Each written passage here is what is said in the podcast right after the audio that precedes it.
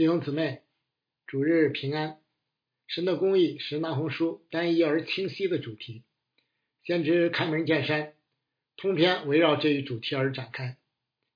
今天要分享的第三章与第二章类似，再次宣告神公义的审判，尼尼微必倾覆。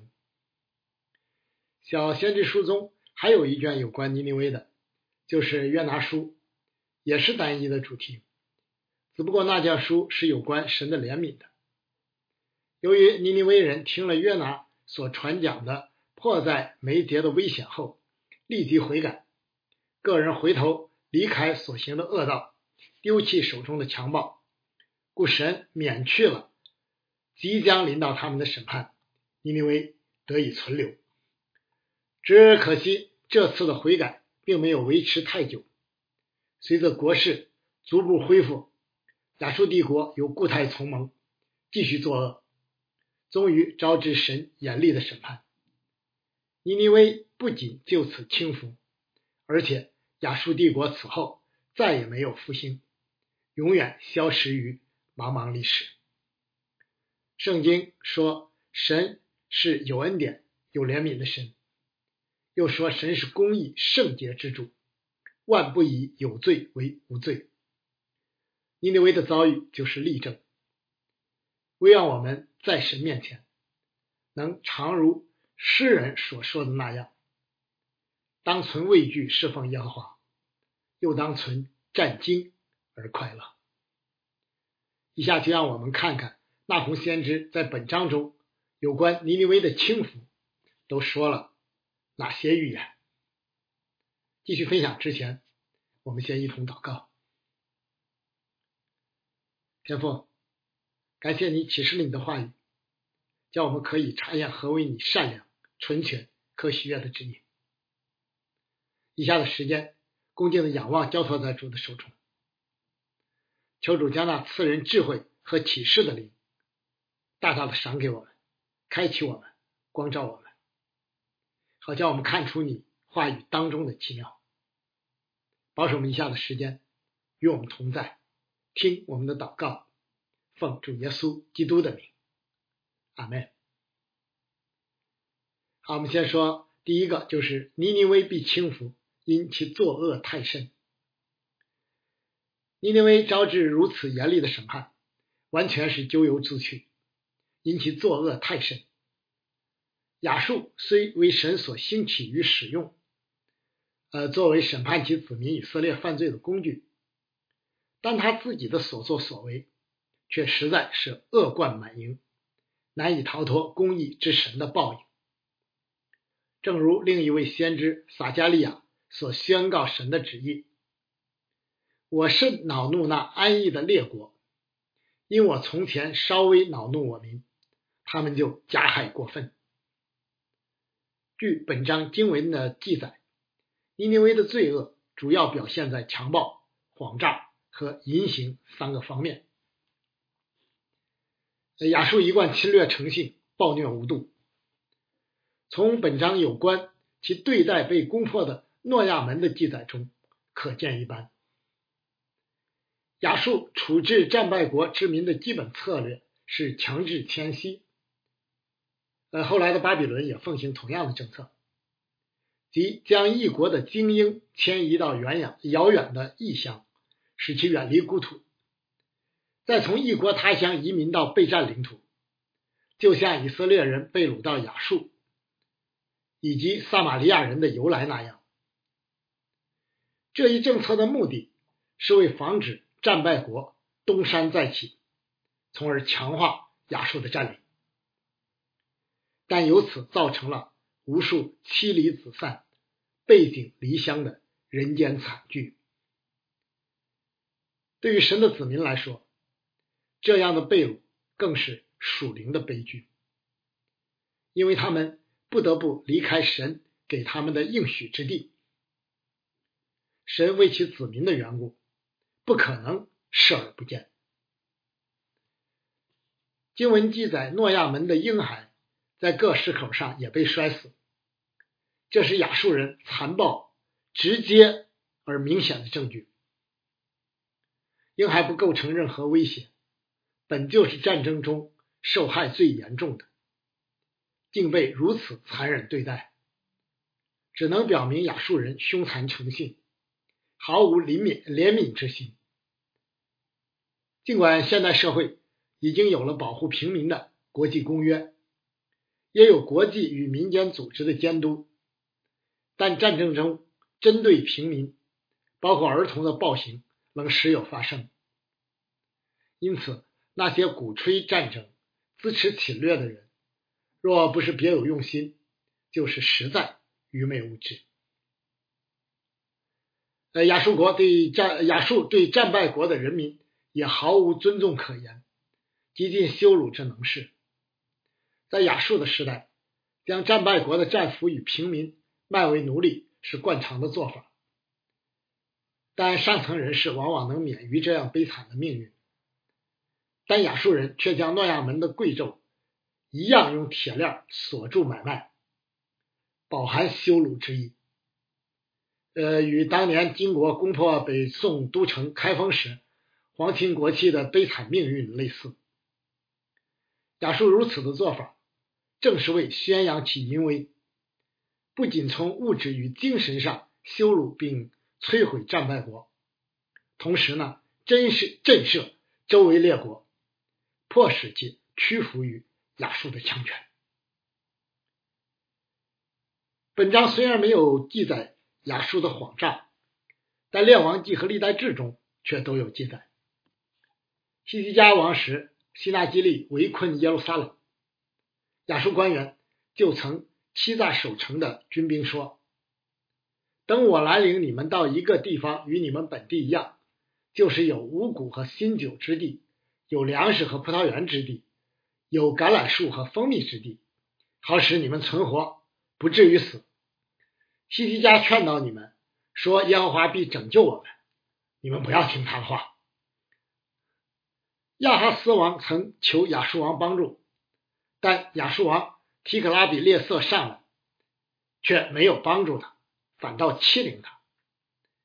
征战中，除了强力打击与威胁、恫吓以外，以谎言利诱或造谣宗商，也是敌人常用的手段之一。属世与属属灵征战都是如此。我们切要警醒，不要因胆怯而受迷惑。当年西西家王曾吩咐百姓不要回他。愿征战中的我们也能靠住，站立的稳，不被谎言摇动。呃，当先知提及淫行时，通常是指属灵意义上的拜偶像，而不敬拜真神。亚述不仅自己拜偶像，而且以自己的地位和势力，在所占领的地区或者其附庸国中，引诱并胁迫当地的人民拜他们的偶像。上面提到的那位亚哈斯王，在大马士革迎接亚述王时。就命令圣殿的祭司照其所见的样式建造新坛，而不是在所罗门建造的坛上献祭，犯了这个属灵淫乱之罪，得罪以色列的神。尽管亚哈斯与祭司罪责难逃，但背后亚述王的胁迫显而易见。呃，当年溥仪的维也满洲国不也被迫迎娶了日本的天照大神吗？亚述的罪恶行径提醒我们，无论是国家、组织还是个人，即使有权有势的时候，也不要一味行恶，欺人太甚，更不要以此引诱或胁迫别人与自己一同作恶，否则难逃公义圣洁之神的审判，就像尼尼微难逃被倾覆的结局一样。不要以为自己势力强大，就可以目空一切、为所欲为。神永远是轻慢不得的。第二，尼尼微必倾覆，神已宣告审判。呃，尽管先知发预言的时候，亚述正如日中天，称霸整个中东，似乎坚不可摧，但神既已宣告审判，尼尼微如何能逃脱被轻浮的命运呢？传道书说：“生有时，死有时。”神的话到了时候必定应验，这才是世道沧桑背后的铁律。从历史的角度看，先知预言后不久，仅仅到了约西亚王的时代，亚述的国力就一落千丈。此时，神兴起了巴比伦与马代联军，就如经文所记，鞭声响亮，车轮轰轰，马匹起跳，车辆奔腾，一举攻破了尼尼微。尽管此后亚述人。还挣扎了短暂的时间，但却难逃彻底消亡的命运，从而使尼尼微的赤体与丑陋都展现在列国面前。亚述所施于列国的强暴与谎诈，如今都落在自己的头上。先知所传神的话，没有一句落空，都应验了。神在这里特别强调：“我与你为敌，我必揭起你的衣襟，蒙在你脸上，使列国看见你的赤体，使列邦观看你的丑陋。”当亚述强盛时，多少国家和人民曾蒙受其羞辱啊！如今公义之神不仅将同样的羞辱降在尼尼微的头上，而且特意显明在列国面前。犹大就是其中之一，正符合神借耶利米先知所启示的神的本性与作为。谋士有大略，行事有大能，注目观看世人一切的举动，为要照个人所行的和他做事的结果报应他。一贯作恶而不肯悔改，公义之神一定不会放过他，其结局。就是灭亡，就像尼尼微一样，神定要实行报应，不仅是为审判亚述的罪恶，也是为叫列国可以从中受教。只可惜人似乎很难接受历史的教训，一个尼尼微轻浮了，但另一个亚述不久就又粉墨登场。正如一位哲人所发出的感叹。历史给人最大的教训，就是人不接受历史的教训，不敬畏真神之人，实在可悲啊！第三，尼尼微必轻浮，诺亚门为证，为显明神的预言绝不会落空，打消犹大、尼尼微和其他一切人的怀疑，先知特别举诺亚门的轻浮为例。诺亚门也称为底比斯，是上埃及的首都。不久之前，刚被亚述人攻破的一座大城。诺亚门具有得天独厚的条件。尼罗河在此段宽约八百米，甚至以海相承，为其天然屏障。呃，古时的埃及本就富足，诺亚门即为其首都。必定具有坚固的城墙、强大的军队和充足的粮草。呃，附近还有强大的外援，就是埃塞俄比亚一带的列国，可以提供迅速而有力的援助等等。这样的一座大城，似乎固若金汤，没有人能将其攻破。但亚述人却轻浮了此城，掳去其人民。使埃及与诺亚门蒙羞，为什么呢？因为这是神所定义之事，诺亚门怎能逃脱得了呢？尽管亚述人看不清这一切，但神的子民却应该看得清清楚楚。呃，与诺亚门相比，尼尼微却相形见绌。底格里斯河虽流经尼尼微，但无法与尼罗河相比。其屏障的作用要弱很多，亚述的附属也难敌埃及。尼尼微更没有可靠的外援，反而南边的巴比伦与西面的马代一直都虎视眈眈。最后还是埃及出手援助即将灭亡的亚述。呃，约西亚王就是为阻挡过境的埃及军队而阵亡的。对比之下，既然强得多的诺亚门都已经倾覆于亚述人之之手，难道尼尼微能逃脱同样的命运吗？这历史并不遥远，又是亚述人亲身经历的。无论对尼尼微人、犹大人还是列国人，都可谓历历在目。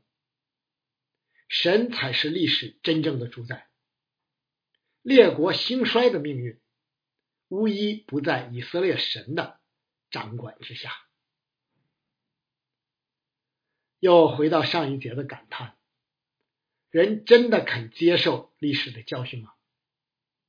即便刚过去不久，许多亲身经历之人尚存的那些历史，不同样很快就被遗忘了吗？非典距今不过二十年，新冠爆发时，我们从中学到了什么呢？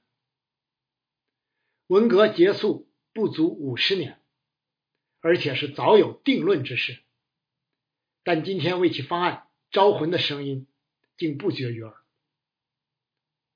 其实这也没有什么奇怪的，传道传道者早就宣告过：“日光之下无新事。”由此看来，人若不重生，不在耶稣基督里成为新造的人。就一定走不出历史循环的怪圈就像中国人漫长的历史所展现的那样。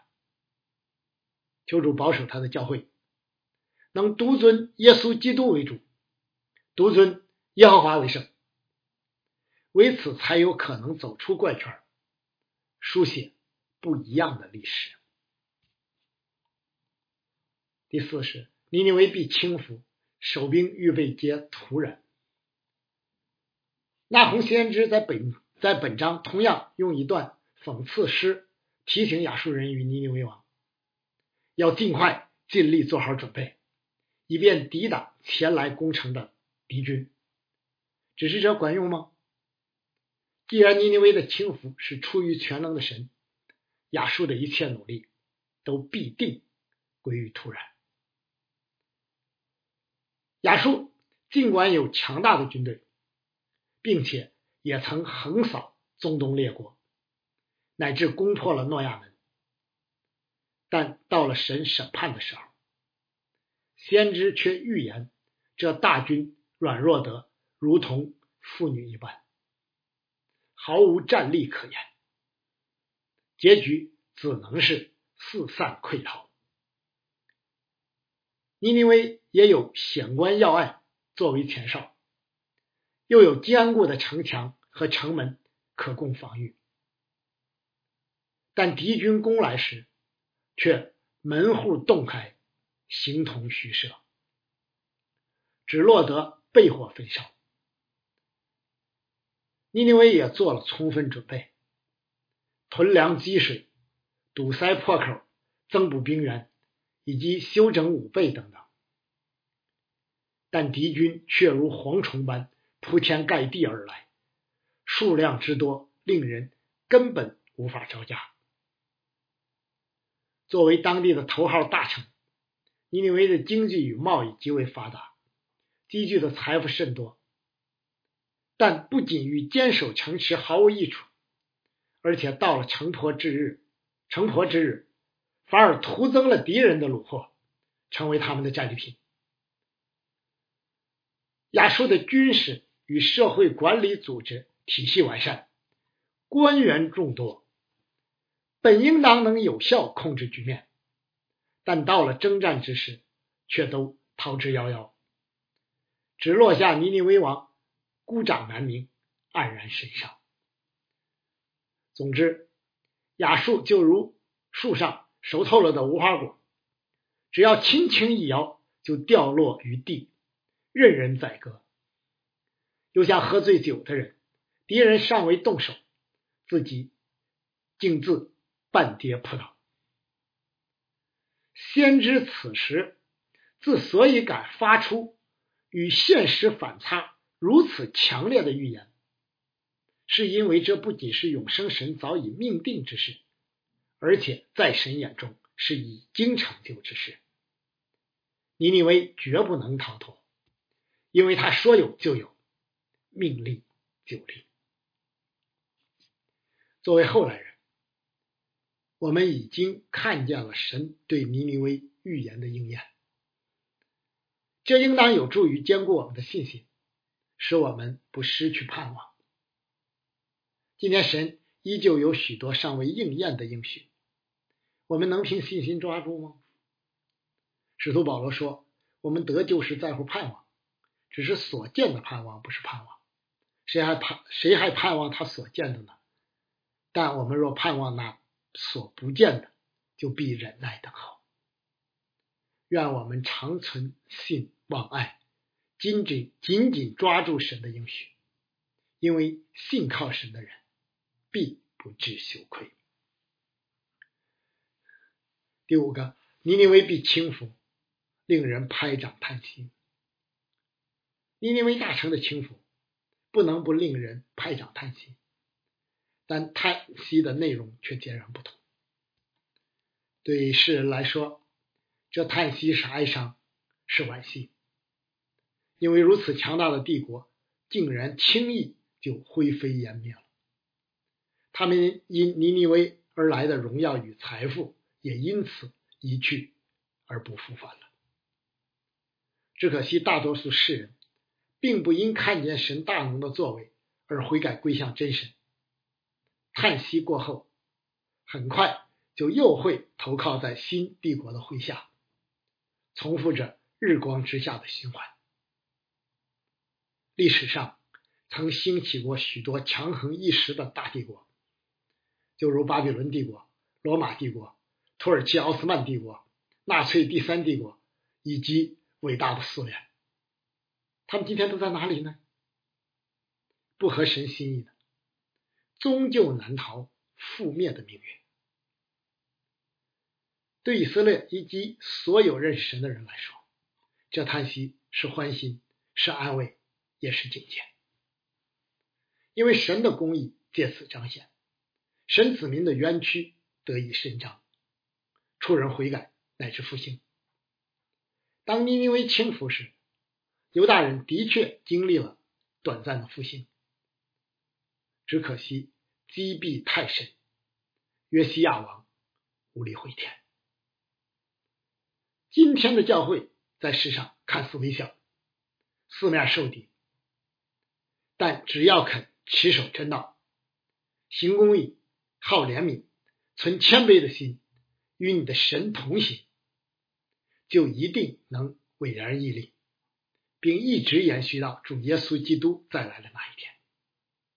因为主早已应许说：“我要把我的教会建造在这磐石上，阴间的权柄不能胜过他。”最后，我们以启示录有关主耶稣基督再来情妇。倾覆巴比伦大城的一段经文，结束今天的正道。那红先知所预言尼尼微的倾覆，正是这最后审判的预表。神的圣洁与公义，至终必完全彰显。此后，我看见另有一位有大权柄的天使从天降下，地就因他的荣耀发光。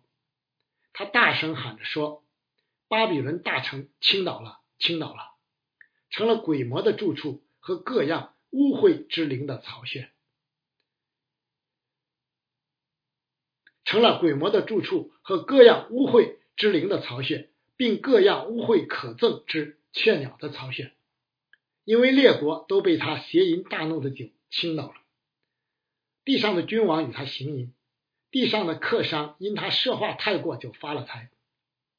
我又听见从天上有声音说：“我的民呐，你们要从那城出来，免得与他一同有罪，受他所受的灾殃。因他的罪恶滔天，他的不义，神已经想起来了。他怎样待人，也要怎样待他。按他所行的加倍的报应他，用他调酒的杯加倍的调给他喝。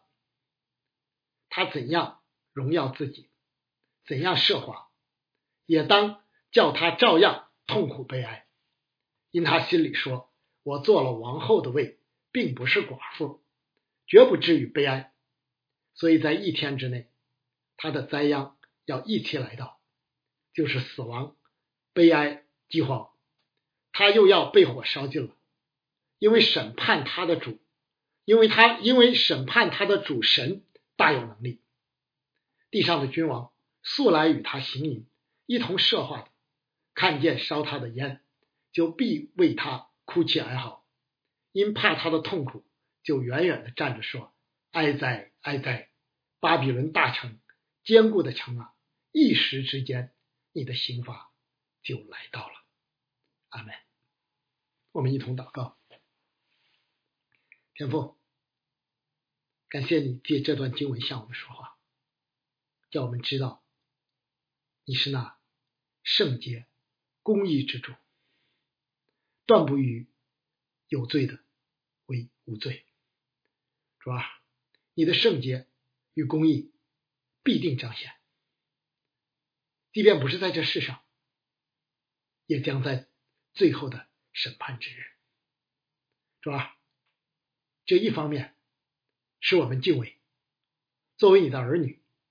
我们在地上更当存敬畏的心来侍奉你，但另一方面也给我们安慰，也知道我们在地上所受的这一切，主啊，那些逼迫我们的，你必会照着他们所行的，以公义来报应他们，主啊，不愿这使我们有利，是吧？从而使我们能够紧紧抓住你的应许，我们靠主站立得住，是吧？盼望我们能够早日结束现在这样的一个状况，我们聚能够聚集在新堂，一同的来敬拜你，一同的来领受你的话语，主啊，我们盼望那一天早日的到来。